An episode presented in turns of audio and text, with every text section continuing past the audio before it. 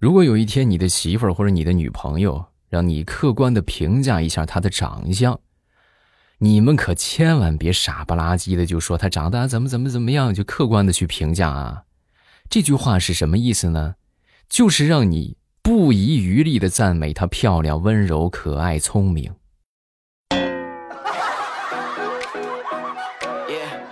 明白了吗？可别傻不拉几的啊！呃，你长得还行，那你就等着鬼搓一板吧。马上未来开始我们周三的节目，分享今日份的开心段子。大家听得开心，记得帮我点赞、评论、加分享，还有收藏，来上一个素质四连。谢谢大家的支持啊！这个说说我表哥吧，表哥前段时间出去打工，结果刚上火车啊，就发现他这个座位上坐了一个男的。啊，当时我这表哥也很客气啊，跟他说。啊，大哥，这个位子是我的。说完，这男的看了看车票，又看了看座号，啊，非常蛮横的就说：“你瞎了？你长眼睛没有？这座位就是老子的。”啊，说完之后就不搭理他，啊，就坐那儿一动也不动。表哥当时一看，这是硬茬啊，啊，也没也没好硬来，啊，就在旁边也不出声，就站在旁边，啊，一直等这个火车开了有那么两站地吧，我这表哥又过去跟这哥们儿。去打招呼啊，又拍了拍他，就说：“那个大哥，你看看，你是不是坐错火车了？”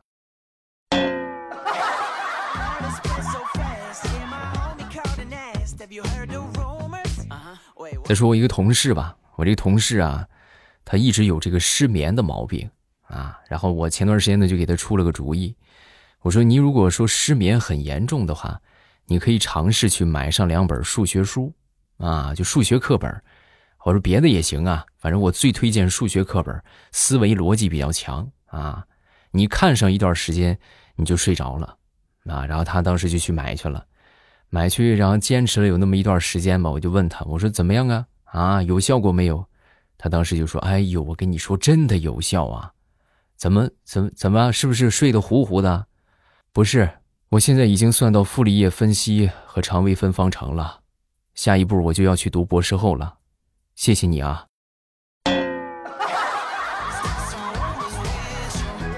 哎呀，那看来你这个你这个睡眠问题，数学书好像是不好办呐。你要不行，你就再买两本化学或者是物理看看。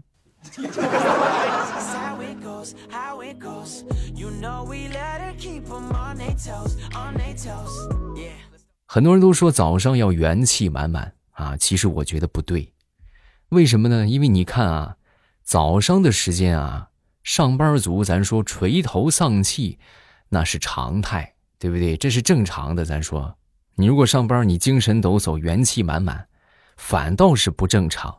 你让老板看见，是不是？老板当时就得心里边嘀咕：这小子今天这么开心，这么美，是不是干啥坏事了？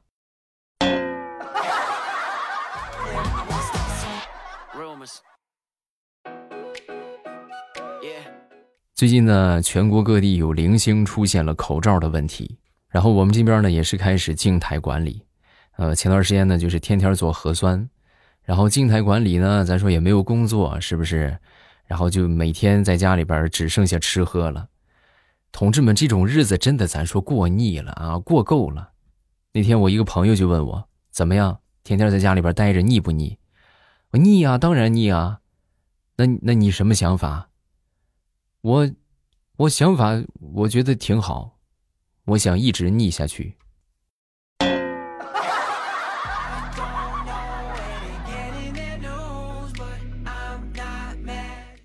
那天从网上看到一句话，我觉得说的很对呀。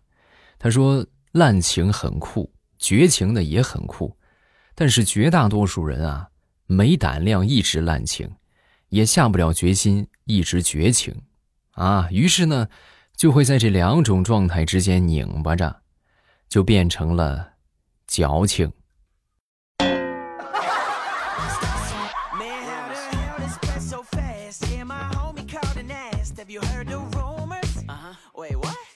前段时间这个现代诗很火啊，就是据说会打标点符号，会敲回车键，就会写诗。我也来做一首吧啊！我的这个诗呢，叫做。麻将，啊，我来给你们朗诵一下吧，好不好？现代诗赏析：麻将。我是一个麻将。开心的时候吃，不开心的时候杠。你惹我生气的时候，我就大喊一声：“我胡了。”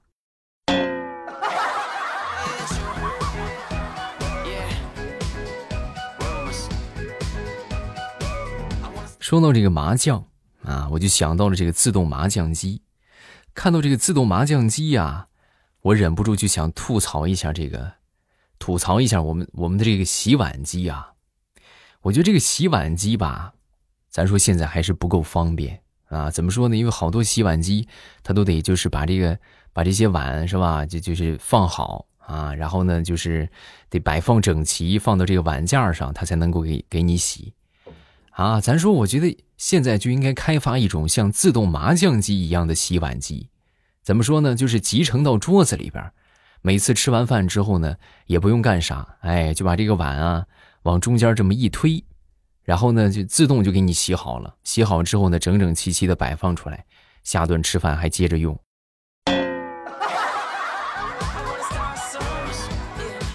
是吧？我这个设计思路已经给你们了啊。然后能不能做出来呢？就看你们自己的了。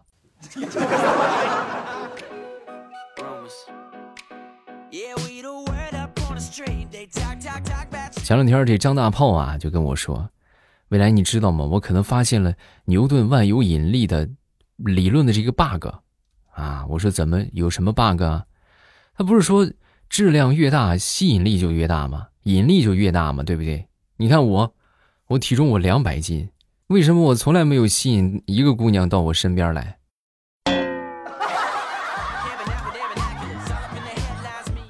哎呀，大炮，你说真的，这老天爷不公平啊！你说你胖就胖吧，这怎么智商还缺点儿？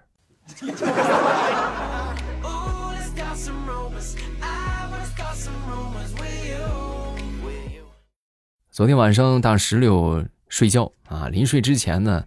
他非得和他妈睡在一块儿，然后跟他妈就说：“妈妈，妈妈，我睡不着，你给我讲一个睡前故事呗。”说完，他妈就说：“啊，好啊，啊，没问题呀，我给你讲一个小白兔的故事吧。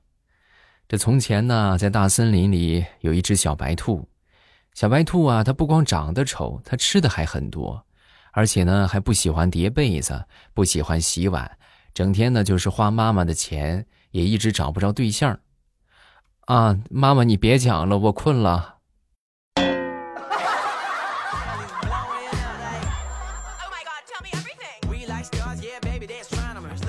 昨天我一个同事跟我就说：“哎，未来我昨天看了一个访谈啊，那个老先生叫马识途，这个老先生一百零八岁啊，你你都想象不到，一百零八岁的老人精神矍铄，耳聪目明，反应特别快。”啊！当时就他一说话，把所有那些主播都惊得一愣一愣的。哎呀，后来我就想，我说这长寿是不是和名字有关系啊？对不对？你看人家叫马识途，是不是？你是多好的名字，我就准备改一下。可惜我我姓牛啊，我这我也不能叫牛识途啊，那也那也不合常理。你有什么好办法没有？你看你这脑袋，你得会转弯儿。人家姓马，人家叫马识途，你姓牛，你可以叫牛弹琴嘛，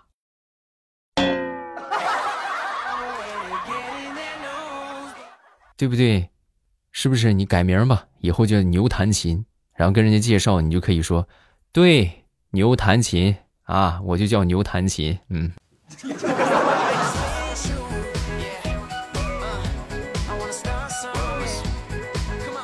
我媳妇儿有两个侄子啊，平时呢经常给他小侄子买一些玩具啊、学习用品、衣服什么的，经常就网购啊。然后这眼看着这个小家伙也上幼儿园了，是不是？眼看着快上一年级了，也认识那么几个字儿。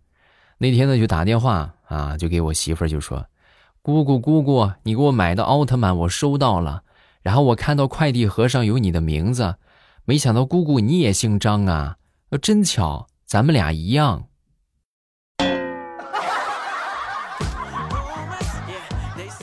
啊，不用那么惊讶。从理论上来说，咱们俩如果不一个姓的话，我不可能是你姑姑。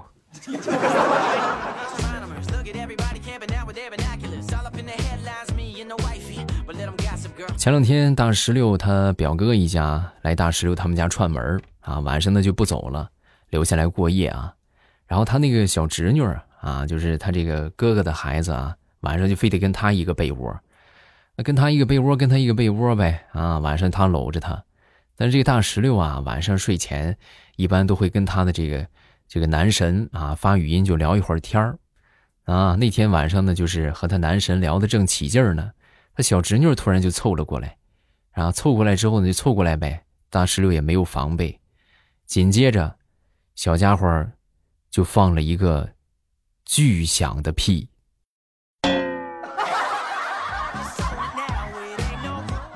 再后来，他就发现，他被那个男神给拉黑了。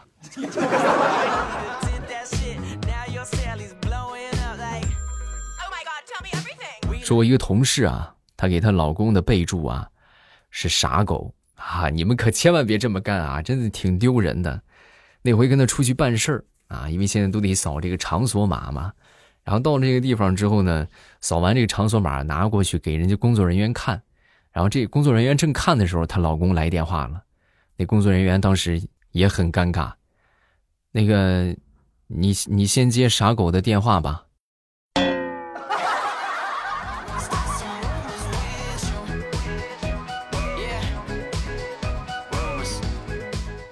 这不天凉了吗？换季了啊，这没有衣服穿了。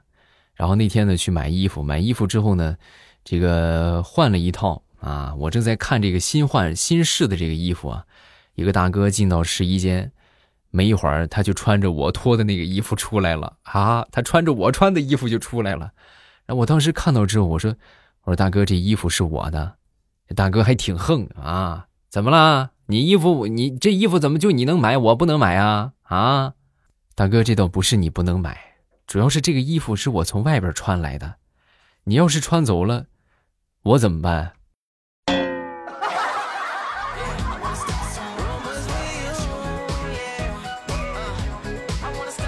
前两天地雷就问他儿子：“宝贝儿，如果说有一天我和你妈妈离婚了，你跟谁？”啊，说完之后，他儿子就说：“那还用问？我肯定跟你呀！”哎呦，宝贝儿，为啥？为啥跟爸爸？因为我妈你看长得那么漂亮美丽，她肯定还能再找个老公。你就悬了，你又穷又丑的，我不得照顾你晚年啊！我不跟你，我跟谁？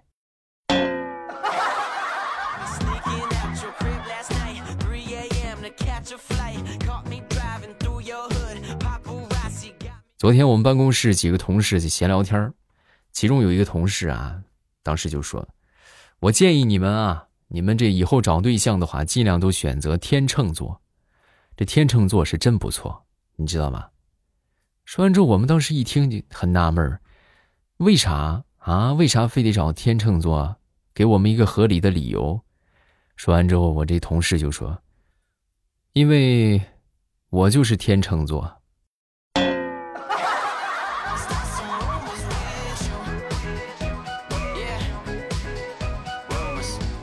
说起这个谈对象啊，我们这同事们就滔滔不绝啊。说完之后，另一个同事就说：“哎呦，我跟你们说啊，你找对象一定要找个年纪小的啊，这不小的话也得年纪相当的。”说完之后呢，另一个同事就反驳他：“我不同意啊，我觉得找对象就得找个大的体贴啊，你找个小的，我前两天就找了个小的，我就跟他说，我说咱们俩谈了这么长时间了，不行，咱们就结婚吧。你猜他怎么说？啊，我还小。”没事你先结就行，然后人家就拒绝我了，啊，我就说，我跟你说要找就找个大的，啊，说完之后他一说，另一个另外一个同事就说，我跟你说啊，找大的也不行，怎么找大的怎么不行？体贴多好，我之前就找了一个年纪大的，我说咱们差不多结婚要个孩子吧，他跟我说，他绝经了。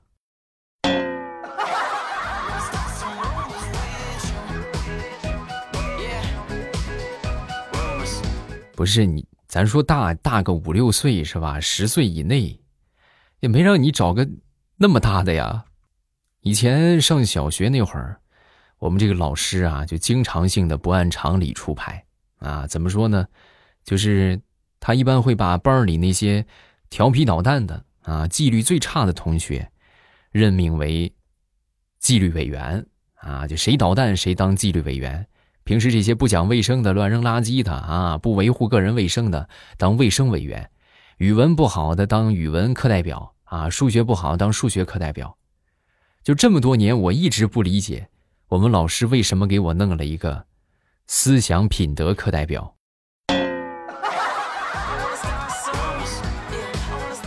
老师，你好像是有有点什么想说，但是又不敢说的话，你是不是在影射我？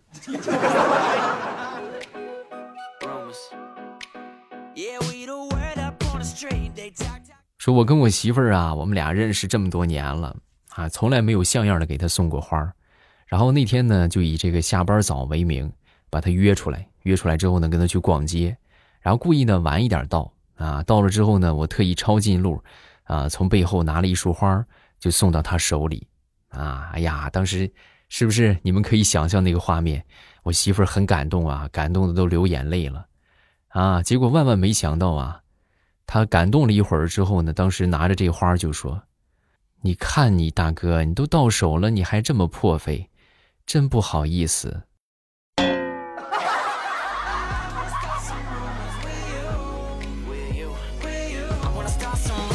再来分享一个我同学的奇葩事儿。他有一回啊，他们这个老板出去出差去了啊，然后呢，因为这个工作上的事情啊，他跟老板汇报啊，汇报这个最近的工作。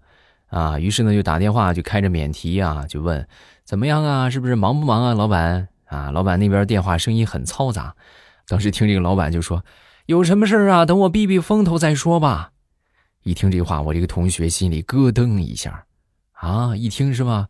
这就完了，这老板跑路了，这出去避风头去了，而且那外边还那么嘈杂，还那么乱，啊！他当时呢，他就赶紧就号召大家。同志们啊，咱们马上这就要完蛋了，老板跑路了，赶紧麻溜的收拾铺盖卷，是不是？把公司能卷的、能拿的全都拿走啊！因为他也发不了工资了，所以呢，就在他的带领之下，就把这些什么叫电视、什么叫电脑、什么打印机、办公桌啊，甚至椅子啊、厕所的拖把，一点也没剩啊，一样也没剩。那后来老板是怎么回事呢？老板是去三亚玩去了。啊，结果正好啊遇上了台风，正在躲台风呢，这打电话也不方便。后来呢，就是这个玩完了啊，这个台风也过去了，然后回到公司，打开门一看，已经人去楼空。哎，这我没走错吧？这这是我公司啊，怎么怎么没东西了呢？